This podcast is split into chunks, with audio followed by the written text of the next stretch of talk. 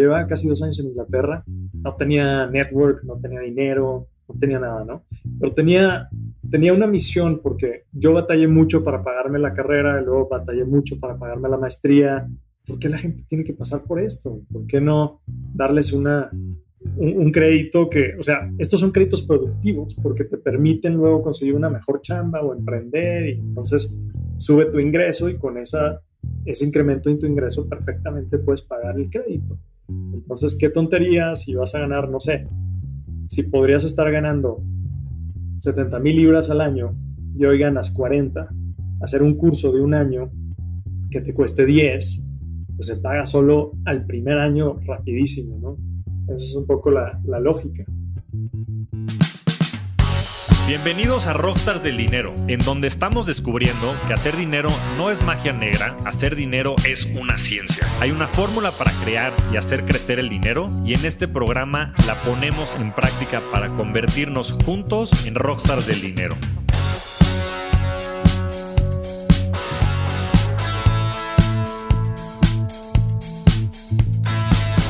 Juan Guerra es CEO de RappiPay, el brazo financiero de Rappi desde 2020. Antes fue Chief Innovation Officer en Citibanamex y tiene 14 años de experiencia en servicios financieros, tanto en la banca como en seguros, microfinanzas y fintech. Le gusta tocar la guitarra, viajar y apoyar emprendedores, especialmente aquellos con objetivos sociales. En esta gran conversación hablamos de microfinanzas, de emprendimiento, del dilema del innovador, grandes anécdotas y aprendizajes financieros y de su misión en este planeta, emparejar la cancha y mejorar la vida de las personas. No pierdas tu tiempo, inviértelo en esta gran conversación con mi amigo Juan Guerra. Bienvenidos todos a un nuevo episodio de Rockstars del Dinero. Hoy tengo el gusto de estar con un viejo amigo, una persona a la que admiro mucho, que conozco desde hace un par de décadas, tal vez hasta tres décadas, y que me tocó estudiar la escuela con él. Y, nos hemos seguido viendo porque coincidimos en el medio. Y la verdad es que su historia me encanta y además es un verdadero rockstar del dinero. Bienvenido, Juan Guerra, Regio. Qué bueno que estés aquí con nosotros en el programa. Gracias por invitarme, Flaco, un gustazo. 23 años de conocernos, amigo. Sí, sí, sí, ya llovió. Pero la verdad es que han sido muy buenos 23 años y sobre todo llenos de experiencias, ¿no? Y, y, creo que tu historia, te lo decía ahorita fuera de audio, es una de las que más me ha inspirado a mí a trabajar por generar esta inclusión financiera. Entonces, me gustaría empezar por ahí, mi querido Regio, que nos cuentes pues cómo has navegado la vida, porque ha sido increíble toda la aventura que has vivido desde que salimos de la escuela hace, ¿qué fue? 2002, pues sí, hace 15 años. ¿Qué ha pasado de tu vida desde que salimos del Tomás Moro? Pequeño resumen. Pues mira, yo creo que hay muchos Méxicos, ¿no? Y a ti y a mí nos tocó afortunadamente crecer en un México de muchas oportunidades, pero cuando yo tenía 18, pues nos quedamos casi sin dinero y de casualidad me enteré que en Alemania la universidad era casi gratis, incluso para extranjeros. Dije, bueno, pues chicle y pega, mandé mi solicitud, me admitieron y anduve ahí este, organizando conciertos de guitarra y haciendo malabares para poder juntar para pagar el vuelo y luego llegando allá, pues igual tocando guitarra en bares, cuidando perros y de todo para mantenerme tres años. Eh, hice la carrera allá, luego hice bueno, y, me pasé un ratito en Polonia y luego regresé a México hablando alemán y polaco y la gente así como, bueno, ¿y este bicho raro qué? Y fue ahí que, que entré a Banamex. Yo traía, la, mira, nos graduamos, yo me gradué en el 2007 de la carrera y en el 2006 Mohamed Yunus ganó el premio Nobel de la Paz por Grameen Bank. Y me enamoré de esa idea de que podías usar las finanzas para ayudar a la gente a salir adelante. Y, y como me sentía como muy comprometido, porque si bien para mí había sido difícil poder estudiar la carrera, pues una realidad innegable es que si no hubiera crecido en el entorno que crecí, rodeado de gente como tú, que, me apoyaron y, le echaron mucho apoyo y, y, además me ayudaron a pagar el vuelo a Alemania, pues no, nada de eso hubiera sido posible, ¿no? Entonces yo pensaba, ¿cómo puedo transformar esta oportunidad que yo he tenido en oportunidades para gente que de otra forma no las tendría? Y eso ha sido lo que ha motivado mi, carrera desde siempre. Y por eso estaba yo buscando algo en inclusión financiera y tuve la buena fortuna que, que la Beba, justo una de las fundadoras de nuestra escuela, me invitara a, platicar con los de Banamex, que estaban creando el equipo de pequeñas empresas. Y ahí empezó la aventura. Estuve en Banamex, pequeñas empresas, luego estuve en un fondo de microfinanzas un fondo de segundo piso que se llamaba Belifin, muy padre, muy, muy padre, con gente súper inteligente. Y luego me dieron una beca del gobierno británico para estudiar la maestría allá. Fue una decisión difícil porque me encantaba mi trabajo, pero bueno, decidí tomar las becas múltiples, gracias a las cuales me pude ir a estudiar la maestría, pero bueno, de nuevo un show, ¿no? Vendí literal tenedores y las cucharas de mi casa, todo lo vendí. Y con eso fue que me pude ir a estudiar. Y bueno, según yo me iba a quedar un año en Inglaterra, me quedé siete. En ese año tuve, bueno, terminé la maestría, me, divertí un chorro y tuve la suerte de entrar a una aseguradora donde me trataban muy bien y tener una vida muy cómoda, con una oficinita que daba al río Támesis y se veía el Tower Bridge muy bonito. Pero no sentía yo que estuviera yo cambiándole la vida a nadie. Entonces, como que algo dentro de mí despertó y dijo, no, no naciste para esto, no pasaste por tantas aventuras para esto y le debes una deuda al mundo por todo lo que has recibido. Y decidí renunciar y fundar en el 2012 una empresa de financiamiento colectivo que se llamaba studentfunder.com. Nosotros dábamos créditos a gente que de otra forma no hubiera podido pagar un curso como un coding bootcamp o una maestría, etcétera, que en ese entonces no, los financiaba el gobierno británico y yo ayudaba a chavos de todo el mundo, la mayoría británicos, pero, pero de todo el mundo. Y fue súper bonito, fue una súper experiencia, estuve cuatro años ahí y tuve pues, unas experiencias muy chistosas, porque era 2012, en Londres me tocó la explosión del fintech y en un concurso que yo llegué ahí a, a hacer mi pitch disfrazado de elefante porque era la mascota de mi empresa. Y con una guitarra también. Esa ya no la llevé ahí, pero también cargaba con ella muy seguido. Y eché mi pitch y me gané el Audience Favorite. Es como un premio de consolación, así de, bueno, porque te vestiste elefante, te lo damos. Y el premio era eh, una oficina en Level 39. Entonces yo compartí oficina con Revolut cuando Revolut empezaba. Muchos de mis compañeros del grupito de WhatsApp, pues, el fundador de Monzo, de Air, de mil fintechs que ahorita les está yendo súper, súper bien. Desafortunadamente a mí no me fue tan, tan bien. El, digo, afortunadamente el gobierno británico lanzó un esquema de créditos blando y bueno, se acabó el negocio, pero tuve el gusto de ayudar a varios chavos a, a acelerar sus carreras o a cambiar sus vidas. Ahí hay unas historias bien conmovedoras, una experiencia muy bonita. Y me llevé todo ese aprendizaje. O sea, yo empecé esa empresa a los 27 y para los 31, pues yo era un experto consumado en fintech en Inglaterra y me puse a darle consultoría a, bancos, mi, bueno, en fintechs, mi primer gran cliente fue Santander eh, UK, en Reino Unido, y me divertí un montón con ellos. Lanzamos una tarjeta para niños eh, eh, que les ayudaba a aprender cómo usar su dinero, súper bonito, en colaboración con una fintech. Hicimos un, un chatbot bancario con una historia súper interesante, hicimos todo tipo de cosas y luego me invitaron a regresar a México después de siete años en Inglaterra a ser eh, director ejecutivo de innovación en, en, Citi.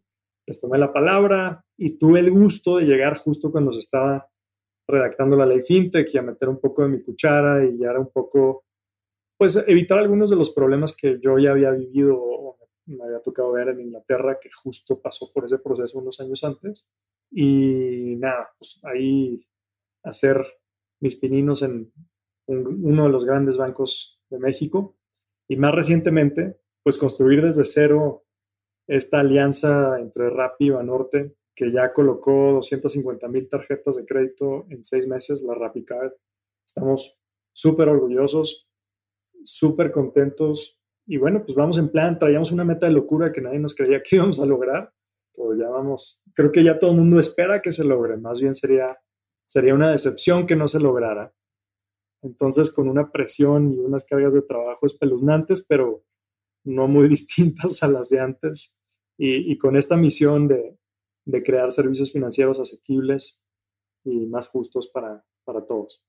Admiro mucho tu, fuerza, tu drive, y creo que mucho de eso se refleja a través pues, de los distintos momentos que has vivido en la vida, ¿no? Este, momentos de mucho crecimiento, momentos probablemente de mucho dolor, pero momentos que te han hecho reflexionar y ayudar, ¿no? Y, esta, y tener esta pasión por tener un mundo más justo, un mundo más equitativo. Y, la verdad es que creo que eso es de admirarse y además creo que es la fuerza más, más importante, ¿no? Porque si, si nada más lo hicieras por el dinero, nada más lo hicieras por el éxito, por lo, lo, que, lo que tú quisieras, te terminas rindiendo, ¿no? Yo creo que mucho tu historia ha sido justo eso, ¿no? Una historia de crecimiento, una historia de resiliencia, por luchar por un fin muy loable, que es el tema de la justicia y la equidad, porque como mencionabas, pues nosotros no hicimos nada para haber nacido en donde nacimos y eso determinó todo nuestro futuro, ¿no? Afortunadamente nos pudimos conocer y creo que en, la escuela pues hemos formado un gran equipo de colegas, de, amigos,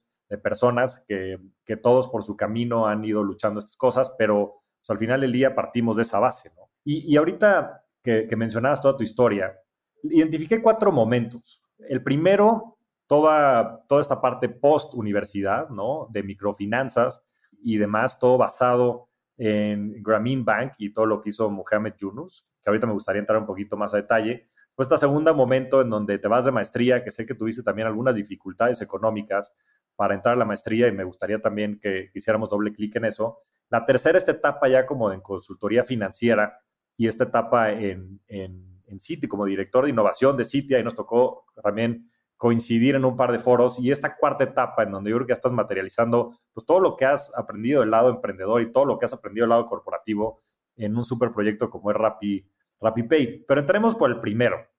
Háblanos del Grameen Bank, por qué las microfinanzas son importantes para el mundo y también qué opinas de los modelos de microfinanzas que existen actualmente en México.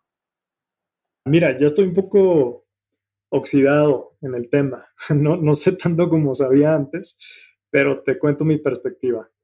El crédito es una necesidad básica. La gente necesitamos crédito a veces para consumir, a veces para producir. Y entonces el ejemplo clásico que se usaba en microfinanzas es, mira, una señora a lo mejor está tratando de sacar adelante a su familia y si tuviera dos conejitos para empezar una granja de conejos, muy pronto sería financieramente independiente. Entonces, ¿cómo le hace para conseguir esos primeros dos conejos? Y si le pudiéramos prestar un dólar o dos o los que cuesten los dos conejos, ella al cabo de un mes ya tiene suficientes conejitos para pagar varias veces ese dólar.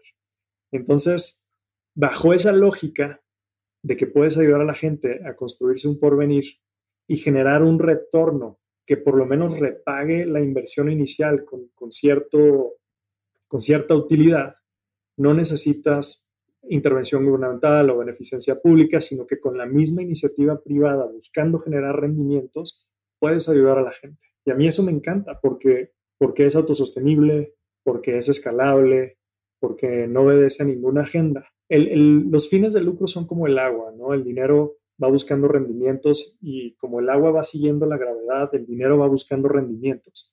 Entonces, si tú encuentras una forma de generar grandes rendimientos ayudando a la gente, estás hackeando el progreso, estás hackeando la igualdad, estás hackeando la oportunidad. Y eso me voló la cabeza. Dije, yo tengo que meterme ahí y aprender cómo se hace, etc. No es tan sencillo, no es una panacea y tiene bastantes problemas. Y parte del problema es que es un proceso muy manual que requiere mucha intervención humana y entonces el, el, el prestar créditos pequeños con una carga operativa tan grande exige cobrar tasas muy altas para que el negocio dé. Entonces, quien logre digitalizar las microfinanzas le va a hacer un gran favor al mundo y tal vez se va a hacer multimillonario y sabes que lo merece porque le está haciendo un gran favor a mucha gente. Entonces, yo creo que en, esa industria ha faltado un poquito de innovación y ahorita con el COVID me han estado platicando algunos amigos del sector que sí se han estado digitalizando bastante más. Es que ha sido un poco controversial. El, el modelo de Grameen Bank no tenía fines de lucro, ¿no? Y esa ha sido como la tesis y después se ha criticado mucho el modelo, por ejemplo, de Gentera y algunas otras, pues justo por la rentabilidad que, tienen. Yo soy un, o sea, yo, yo, soy un fiel creyente del capitalismo y creo que eh, el tener estos, estos fines de lucro, pues también genera como estos incentivos para que se desarrolle innovación y se desarrolle pues mucho de la, de la tecnología esta digitalización que permita generar nuevos productos y servicios pero pues también hay como ciertos límites, ¿no? ¿Cuál es tu opinión de estos modelos? Sí, mira, como dicen en inglés, hay mucho champagne socialist. Ok. que se queja de cómo es posible, usureros, no sé qué. Y en muchos casos tienen razón, Pero es que también el, medir el costo de, de, las microfinanzas como una tasa simplemente ignora el hecho de que son créditos muy chiquitos. Yo no necesariamente estoy defendiendo todos los modelos eh, con fines de lucro, creo que hay espacio para modelos sin fines de lucro y modelos con fines de lucro, pero no voy a negar que también ha habido mucha usura. Y mucho de eso motivado por, por, por ejemplo, en, India hubo un caso muy sonado de SKS que quiso ser como el McDonald's de las microfinanzas y entró dinero de todos lados y crecimiento súper agresivo y bueno, cualquier parecido con mi realidad es mera coincidencia, pero eh, las finanzas son, son un negocio que sí se puede crecer rápido, pero, pero tampoco tan rápido. Y el calibrar eso es, es un arte. Pero bueno, me estoy, me estoy yendo por la tangente. Yo te diría, mira, si, piénsalo de esta forma, ¿no? Si tú le prestas dos dólares a una señora para comprar dos conejitos, no sé qué tan rápido se reproducen los conejitos. Entiendo que bastante rápido. Supongo que sí. Y supongo tú que en un mes la señora ya tenía 10 conejitos de dos. Eso quiere decir que esos dos dólares de inversión ahora valen 10. Si tú a la señora le cobraras un dólar por esos dos dólares de interés y te pagara tres dólares al final del mes, en efecto, le estás cobrando 50% de tasa de interés mensual, o sea, 600 al año. Pero si la señora, gracias a tu dólar, pudo generar 10 conejitos, la señora al final se queda con 7 dólares de utilidad de esa operación. Entonces, si lo ves en términos de, tasa, dices, qué locura, 600%. Pero es que también hay que considerar que ir a prestar 2 dólares a esa señora, a lo mejor te cuesta a ti 80 centavos. Entonces, el margen no, no, no, no es tan alto, ya que lo es por el monto tan pequeño del crédito. Por eso es engañosa la tasa en el caso de los microcréditos. Claro, sí, totalmente de acuerdo. Yo creo que hay que poner muchos factores y al final del día, pues si no existe ese mercado, pues por más caro que sea, es el mercado más eficiente, ¿no? Y eso se debe de seguir desarrollando por la misma competencia y por este avance que tenga la, la innovación, ¿no? Y eso debería de reducir las tasas, con el modelo del capitalismo creo que eso se debería de ir resolviendo pues en función de que hubiera mejores productos y servicios, ¿no? Si quieres te cuento una, anécdota ilustrativa a este punto. Tengo un cuate que tiene una microfinanciera sin fines de lucro en Londres, que le presta a la gente que nadie más le presta, que realmente tiene problemas y que necesita el dinero. Y salió uno de estos, bueno, un caso muy famoso, no sé si te acuerdas, de una empresa que se llamaba Wonga, que prestaba como el 3000%, pero te prestaba en línea, en minutos, instantáneo, y, todo el mundo los criticaba. Usureros, ¿cómo? 3000%, no sé qué. Y yo estaba platicando con Faisal. Faisal trabajó con, con Mohamed Yunus. Él es bangladeshi, bueno, nacido en Londres, pero de familia bangladeshi. Estuvo en Bangladesh, trabajó con Yunus. Le dije, ¿cómo ves estos de Wonga? ¿Qué, qué usureros, no? Me dijo, ¿usureros por qué? Chécate su satisfacción del cliente. Sus clientes los adoran. ¿Por qué? Porque si pides 10 libras prestadas, al final acabas pagando 11 dos semanas después, no te duele, o sea, no pasa nada. Y es tan, tan simple y tan cómodo que comparado a irle a pedir dinero al, que llega con el bate si no le pagas, es una súper mejora. Y me abrió mucho la mente a, analizarlo caso por caso. Yo antes era mucho más categórico y le dije, sabes que tienes un buen punto. Entonces, quien decide es el cliente. Lo importante es que el cliente esté bien informado y tome una decisión consciente. Correcto. Sí, y es mucho más hacia este framework de innovación de Jobs to be done, ¿no? O sea, no, no lo está usando para comprarse una casa y no se va a endeudar de por vida, sino simplemente pues, es una emergencia o algo que quiere comprar en ese momento. Y eso, la elasticidad precio-demanda, pues es, es diferente, ¿no? Y hay que tomar las cosas como son. Yo coincido con eso y al final el día es darle más opciones a la gente y eso siempre va a ser mejor. Ahora, pasando al segundo momento, ¿de dónde nace la iniciativa de Student Founder y cómo lo gestaste, cómo viviste ese momento? Porque también entiendo pues que, hubo muchos, muchas dificultades en el camino, pero entiendo que también por ahí fuiste de las primeras fintechs que fueron autorizadas en Inglaterra. Entonces, que nos platiques de dónde viene esa pasión, eh, qué dificultad encontraste y cómo lo intentabas resolver. Sí, todas las dificultades del mundo. Este, yo empecé, fíjate, lleva un año en Inglaterra, no es cierto, lleva casi dos años en Inglaterra no tenía network, no tenía dinero, no tenía nada, ¿no? Pero tenía, tenía una misión porque yo batallé mucho para pagarme la carrera, luego batallé mucho para pagarme la maestría. dije, ¿por qué la gente tiene que pasar por esto? ¿Por qué no darles una, un, crédito que, o sea, estos son créditos productivos porque te permiten luego conseguir una mejor chamba o emprender y entonces sube tu ingreso y con esa, ese incremento en tu ingreso perfectamente puedes pagar el crédito. Entonces, qué tontería si vas a ganar, no sé, si podrías estar ganando 70 mil libras al año y hoy ganas 40, hacer un curso de un año que te cueste 10, pues se paga solo al primer año rapidísimo, ¿no? Esa es un poco la, lógica. Entonces, pues yo quería resolver el problema que, al que yo me enfrenté y era como que una forma de agradecerle a la vida muchas de las eh, oportunidades que me habían dado. Y, fue una lucha contra el reloj porque me quedaba un año de visa y para poder renovar la visa tenía que levantar 50 mil libras de capital, que ahorita pues, es un chiste con el clima que vivimos, pero en esa época era todo el dinero del mundo y dos semanas antes de que se me acabara la visa me cayeron 80 mil. Entonces fueron así como 11 meses de picar piedra y la aceleradora este, no sé qué. Tuve el gran gusto de ser parte de la primera edición de Waira Unlimited, que fue una aceleradora de negocios con impacto social. Súper bonito. Y ya de ahí como que empezó la bolita nieve y junté un grupo de angels, de, de inversionistas ángeles increíble pues el pionero del private equity en Europa y el CEO del banco tal y el hedge fund manager de no sé dónde y también del mundo social, ¿no? El, el, director de Ashoka y, todo esto era un, era un, mix bien interesante de gente que quería pues crear un mundo más justo con un mecanismo que fuera autosustentable.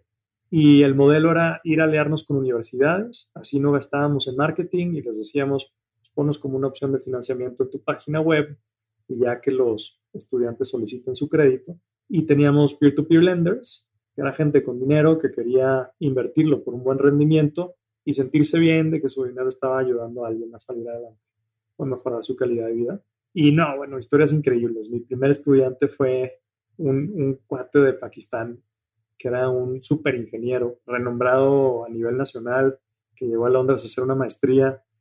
Pero mientras él estaba en Londres, los malitos se apoderaron de sus terrenos y no los pudo vender, entonces no pudo pagar el segundo semestre y su papá le mandó todos sus ahorros y su mamá vendió sus joyas y le faltaban como 300 mil pesos y bueno, ahí lo llevamos de la mano y ahorita es un súper ejecutivo en, en, Rolls Royce. Me acuerdo que hace unos años me, me, llamó y me dijo, ¿qué crees? Ya le compré sus joyas a mi mamá. No, unas cosas espectaculares. Un chavo de de Venezuela que dijo, bueno, es que no solo no tengo para el, para el curso, tampoco tengo para la renta. Le dije, bueno, pues vente a vivir conmigo. y yo compartía un depa con cuatro coreanos y, bueno, pues este cuate y yo pues, en, el, en el sleeping bag en el piso y yo en la cama y Y bueno, no fue muy profesional, pero una historia así startupera de, de garage y de mucha entrega y pasión. Y así fueron pues ciento y tantos chavos. Y el último año llegó un competidor con 30 millones de dólares, que para mí en ese entonces 30 millones era todo el dinero del mundo. Y dije, ¿cómo voy a competir con estos? Y en eso el gobierno lanza un esquema de créditos blando y dije, no, pues ya, ya no hay ni que competir. Y fue que cerramos el changarro. Pero con muchos aprendizajes. Y nos tocó justo lo que decías, el, el cambio de régimen, en, precisamente por, fue todo un escándalo que generó esta empresa Wonga, que, que cobraba 3.000%, no me acuerdo qué porcentaje anualizado. No sé qué, qué, tanto tenga que ver esto, pero, pero sí hubieron unos periodicazos de estos usureros y el arzobispo de Canterbury se pronunció en contra de, de la usura de estos jugadores digitales, etc. Y luego resultó que uno de los fondos de la iglesia estaba invertido en ellos, como el PI, no, bueno, fue un rollazo. Eso generó como que tal, o sea, lo subió a la agenda nacional y entonces el crédito al consumo, que no era una actividad regulada en Inglaterra, se convirtió en una actividad regulada. Y fue similar a lo que se vivió en México con el financiamiento colectivo, que de no ser una actividad regulada entró un octavo transitorio y ahora se están aprobando las primeras fintech en forma ante la CNBB. Bueno, pues eso me tocó vivirlo a mí ante el FCA eh, como peer-to-peer lending. Sí, antes era, o sea, para autorizarte como peer-to-peer lender, me acuerdo que llenabas un formulario en línea que tomaba como 30 minutos y literal mandabas un cheque de 75 libras. Yo no sabía firmar un cheque, o sea, tuve que buscar en YouTube cómo firmar el cheque y lo mandé. Qué bien, qué bien. Y eso, pues, sin duda, yo creo que te ayudó mucho a pues, navegar tu siguiente etapa, ¿no? Sobre todo ya en México, regresas como director de innovación a Citibanamex, uno de los bancos más grandes del país. Y de hecho, colaborábamos mucho en foros eh, con las autoridades financieras, ¿no? En el famoso grupo de innovación financiera que salió de la iniciativa de la ley FinTech. Y ahí nos tocó participar en múltiples ocasiones. ¿Cómo viviste esta nueva etapa de tu vida regresando a México, entrando a un banco con las dificultades que ello implica en una estructura pues, gigantesca, súper burocrática, con millones de clientes, y después también luchando o, queriendo abrir brecha de cara a la regulación en el país? Sí, pues te cuento. Mira, yo estaba muy contento trabajando con Santander en, Londres cuando estaba platicando con, con Rodrigo Curi, a quien yo había conocido en Europa, él estaba en Madrid, yo estaba en Londres. Cuando yo empecé a trabajar con Santander, me presentó el que era jefe de Rodrigo, un tipo súper inteligente, Peter Jackson. Me dijo, oye, los dos son mexicanos, hagan, hagan, establezcan vínculos entre las oficinas de Londres y de Madrid. Y, estaba yo en México platicando con él. Me dice, sí, pues me vengo ahora a Banamex a impulsar la transformación digital. ¿Por qué no vienes y me echas la mano? Y donde me la vendió fue, pues es que Banamex, con millones de clientes, si tú logras hacer un cambio aquí, pues impactas la vida de muchos y México es lo que necesita.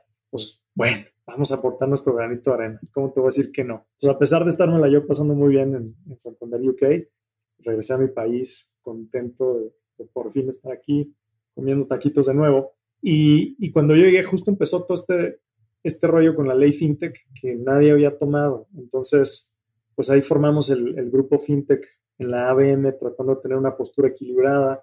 Eh, yo había sido fintechero muchos años y pues pensando un poco qué me hubiera gustado a mí encontrar del otro lado cuando yo estaba tratando de establecer alianzas con los bancos. Es muy difícil Ahorita no tanto, pero hace cuatro o cinco años establecer una alianza con un banco era misión imposible. Y tener ahí como que alguien que, te escuchara, entendiera y hablara tu idioma, pastoreándote dentro de la organización, pues hacía toda la diferencia. Entonces tuve el gusto de firmar algunos, algunas alianzas con fintechs. Pues, no sé, por ejemplo, algo hicimos ahí con Personetics, algo hicimos con con Inco, algo hicimos con Arcus y pues varias de ellas eran startups de garage cuando, cuando llegaron a mi oficina. Entonces me quedo muy satisfecho de eso que pudimos haber aportado o sea, granito arena al ecosistema. Vi que Arcus me invirtió City Ventures recientemente y eso para mí fue una gran satisfacción. Y pues ya el ecosistema fintech en México está súper establecido, ya en unas rondas ya hay unicornios por todos lados, unas rondas millonarias, y pues haber podido empujar eso un poquito desde el banco, pues un gustazo. Y luego también, pues la transformación digital, que era el 80% de, de mi trabajo, fue bien importante. Entonces me tocó en la última etapa de Banamex pues, innovar algunos productos de inclusión financiera para el producto Saldazo. Fue muy bonito. Y tomar el onboarding del banco, ¿no? tanto el, el onboarding en sucursal como, como el digital, y de verdad que era un estrés porque si se te cae la sucursal una hora, bueno, ¿qué te digo? Lo que el, caos que le generas a los clientes y las pérdidas que le generas al banco. Pero aprendí mucho sobre gestión de tecnología y, y bueno, eso me ha servido mucho ahora en esta nueva etapa. Sí, y, nos tocó colaborar y lo platicamos muchas veces. Eh, es, más, yo creo que yo te cuestioné cuando estaba regresando. Dije, Regio, ¿pero por qué? ¿Por qué a City, güey? Regrésate a emprender, pon tu changarro. Yo creo que el espíritu que tienes y demás, la energía, te va a comer vivo dentro de Citi. ¿Se puede innovar dentro de los bancos? Se puede, no es fácil, no es fácil, nada fácil, pero se puede y se debe, y se debe, porque son instituciones enormes, enormes, que no nos podemos rendir y, soltar la toalla y decir que mueran los bancos, ese es un vacío que en la sociedad no hay nadie que pueda cubrirlo. Entonces, si no te gustan los bancos, mejóralos, mejóralos. Esa es una. Y si no los puedes mejorar o ya los mejoraste lo suficiente, compíteles. Esa es la otra.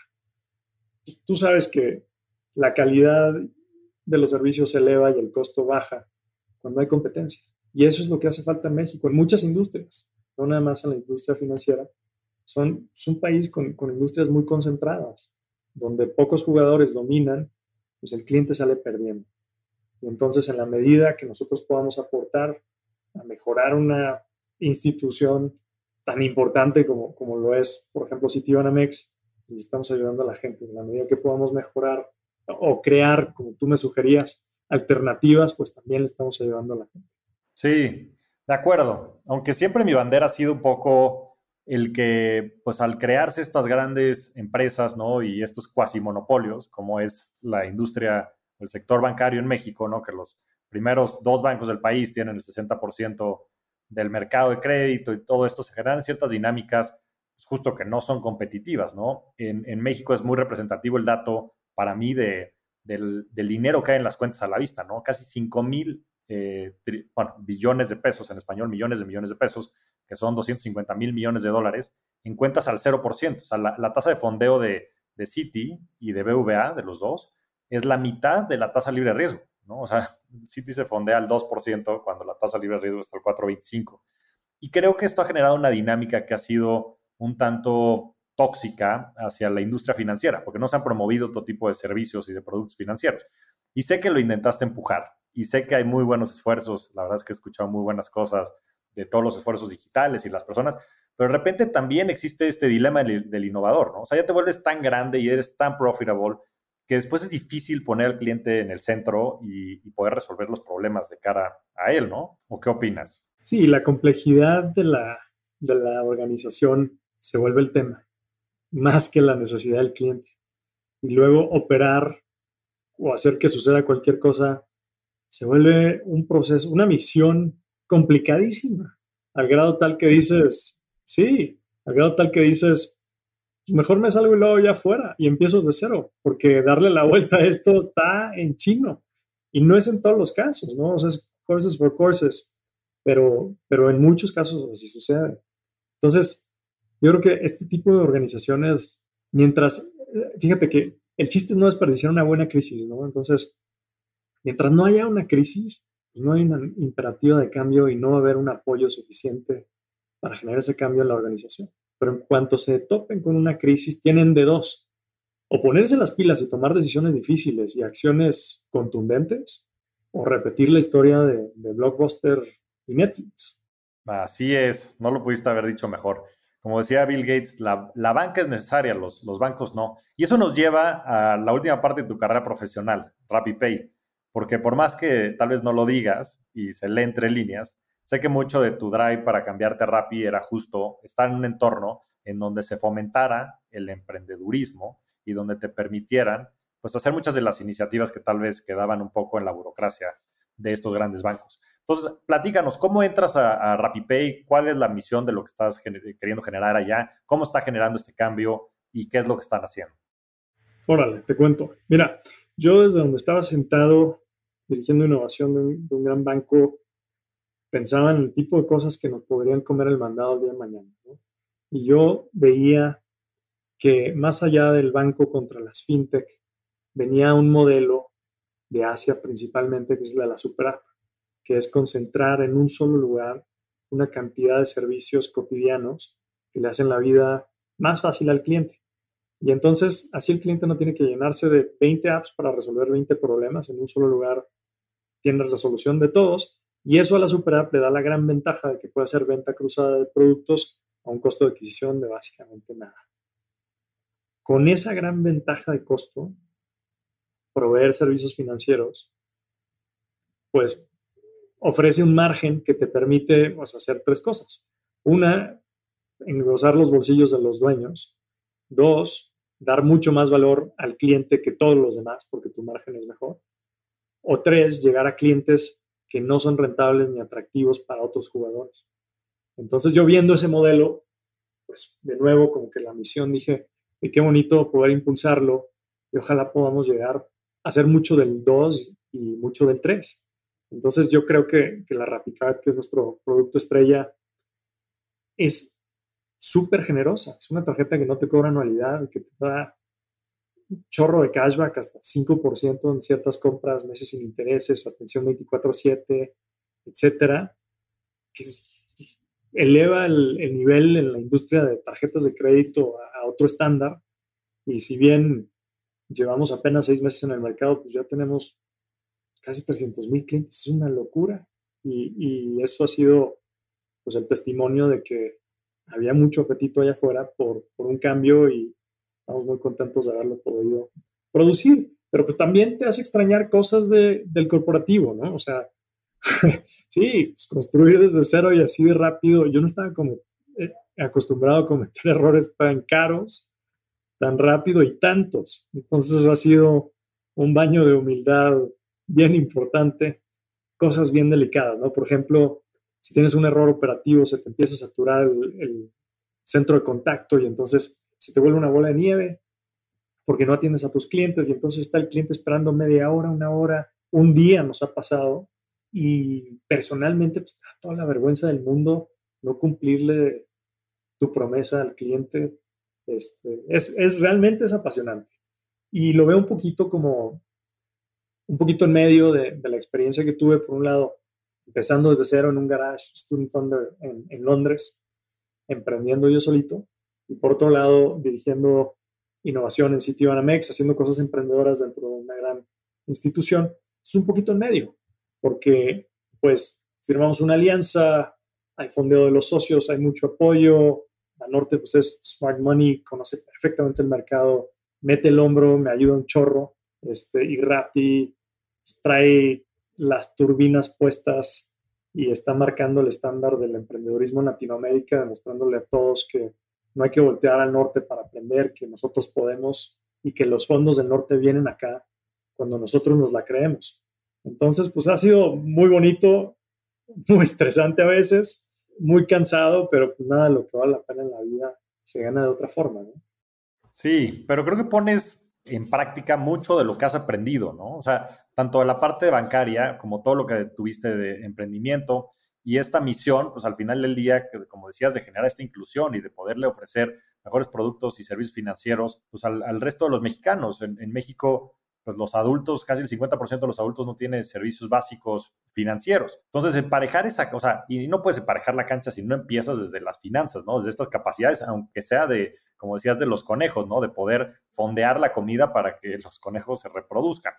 Entonces, creo que pones todo esto en la misma canasta, ¿no? Y al final del día se hace también camino al andar. Yo creo que todo el aprendizaje y demás que vas teniendo y que has ido teniendo seguramente pagará con creces. Y sin duda, creo que es mucho más fácil que la innovación venga de fuera, ¿no? Porque están los incentivos. O sea, en este caso, Rappi no tiene nada que perder. Es un mercado que hoy no es de, ustedes y además con la dimensión que ya tiene Rappi en, toda Latinoamérica, entiendo que en México, pues además de que tiene creo que ya decenas de millones de, usuarios, creo que el wallet tiene como 7 millones de, personas, lo tiene 7 millones de personas. Entonces también la base sobre la cual puedes desarrollar estos productos y, servicios financieros en este concepto que, que, me encantó que retomaste de la super app, pues hace todo el sentido del mundo, ¿no? Y creo que desde ahí es donde se puede empezar a generar la inclusión.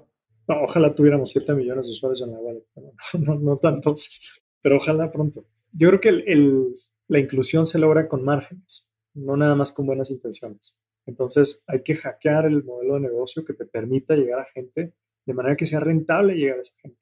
Y yo veo mucha promesa en este modelo de super A mí me, me apasiona el, que no tengas que convencer a nadie para llegar a los clientes porque tiene sentido de negocio. Totalmente, totalmente. Y tiene que estar acompañado, ¿no? Yo siempre creo que el beneficio social viene también a veces de la iniciativa privada, ¿no? De repente, como que buscamos siempre a través del gobierno, estos programas sociales, ¿no? Y que se resuelvan ciertos temas, cuando la verdad es que lo que estamos creando son vehículos de transformación social, ¿no? Desde la iniciativa privada también. O sea, no está peleado lo que se hace desde la iniciativa privada y, el, y el fin social, ¿no? El bienestar y, creo que es lo que tiene muchísimo valor.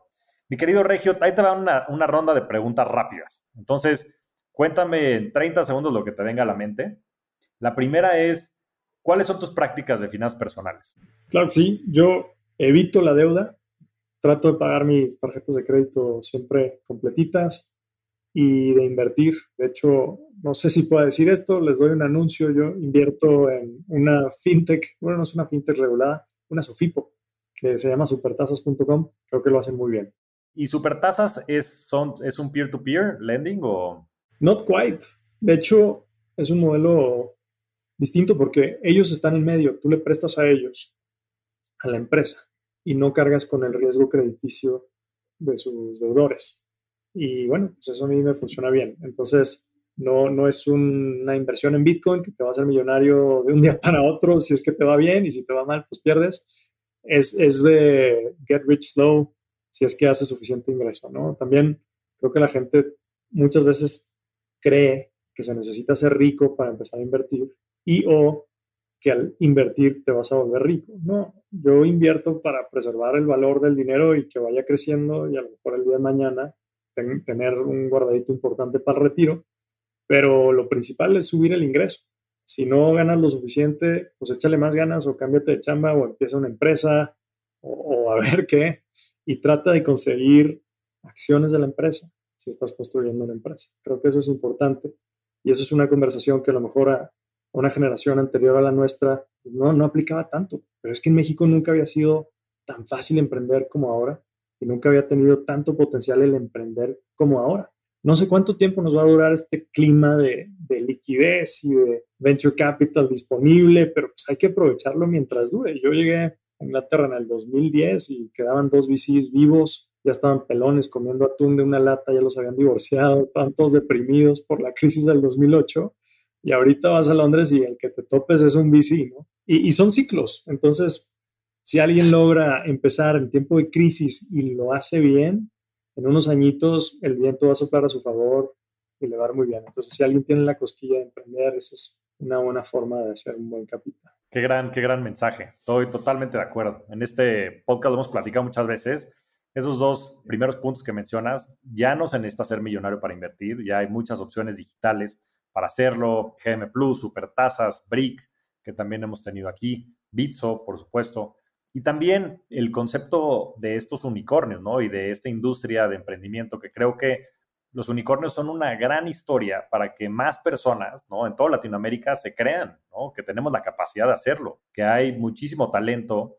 y que también hay una economía y hay un mercado gigantesco, ¿no? Entonces, el que Rappi tenga la evaluación que tiene de, un par de miles de millones de dólares, Bitso, GBM, todos estos cinco, cinco mil, ahí sí, cinco mil millones de dólares. Son grandes historias que van a ayudar a que más gente se anime a emprender, ¿no? Y yo creo que eso va a ser importantísimo. Y por último, este concepto que decías, ¿no? Al final del día hay que crecer el ingreso. Yo siempre lo he dicho, yo creo que la riqueza no es un monto, ¿no? Y la gente por lo general tiene ciertos montos como fijos, que además con el tiempo y con la devaluación que implica la inflación, pues se van modificando, ¿no? Y ahorita estamos hablando de cifras estratosféricas de dinero que hubieran sido inimaginables.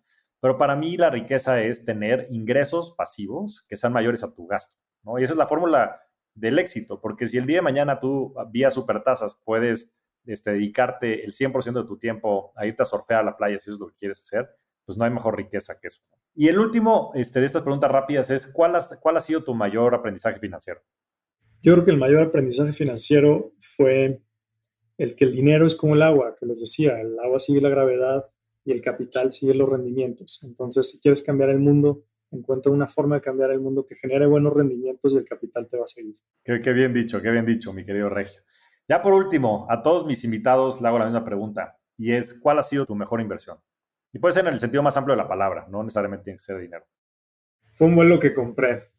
Hace, hace un tiempo, hace unos añitos, me vino a visitar una amiga de Londres y yo tenía que ir a dar una, una plática a, a, un hotel de cinco estrellas en el Caribe de, de, trabajo, ¿no? Me pidió mi jefe de improviso y yo, no, no, no, tengo una visita de Londres, pues perdón, necesito que vayas. Le dije, bueno, visitante. ¿Te importaría venir al Caribe mexicano conmigo un día que dé una plática? No, pero pues no tengo dinero, yo te picho. Y bueno, ahora es mi esposa y, y ahora tenemos una bebita de tres meses hermosa y estamos súper contentos. Y ahí, pues al final, lo más importante es la familia. Chamba, pues ojalá siempre vaya a ver, pero, pero la familia siempre va a estar contigo, cambies o no de trabajo. No los veo mucho, los extraño, pero pues es parte de construir el nidito y el patrimonio para que todos estén bien y, como tú dices, generar esos ingresos pasivos que te cuiden a ti cuando, cuando tú no puedas, si es que algo pasa o, tengas las ganas de irte a surfear a Cicatela todo el día. Que me, dieron hasta escalofríos, mi querido Regio. Sabía que ibas a, dar una gran respuesta. Sé lo importante que es para ti tu familia, la, familia nuclear que estás formando, y también sé lo importante que ha sido tu familia en el trayecto de tu vida y sé que es mucha de la fortaleza que tienes. Entonces, pues no me queda más que agradecerte por todo el, conocimiento, por la plática, por compartir tu, tu, experiencia sobre todo y por seguir inspirando y motivando porque necesitamos más personas como tú. Eres un verdadero rockstar del dinero de la vida, mi querido Regio, y te agradezco mucho por estar en el programa. Gracias a ti por invitarme. Muchas gracias a todos. Nos vemos semana a semana en este espacio para convertirnos juntos en rockstars del dinero. Yo soy Javier Martínez Morodo. Búscame en redes sociales como arroba Javier Morodo. Y suscríbete a Rockstars del Dinero en Spotify, Apple Podcast, donde sea que escuches tus programas. Agradecimientos especiales a todo el equipo de producción. Rockstars del Dinero es una producción de Sonoro. Sonoro.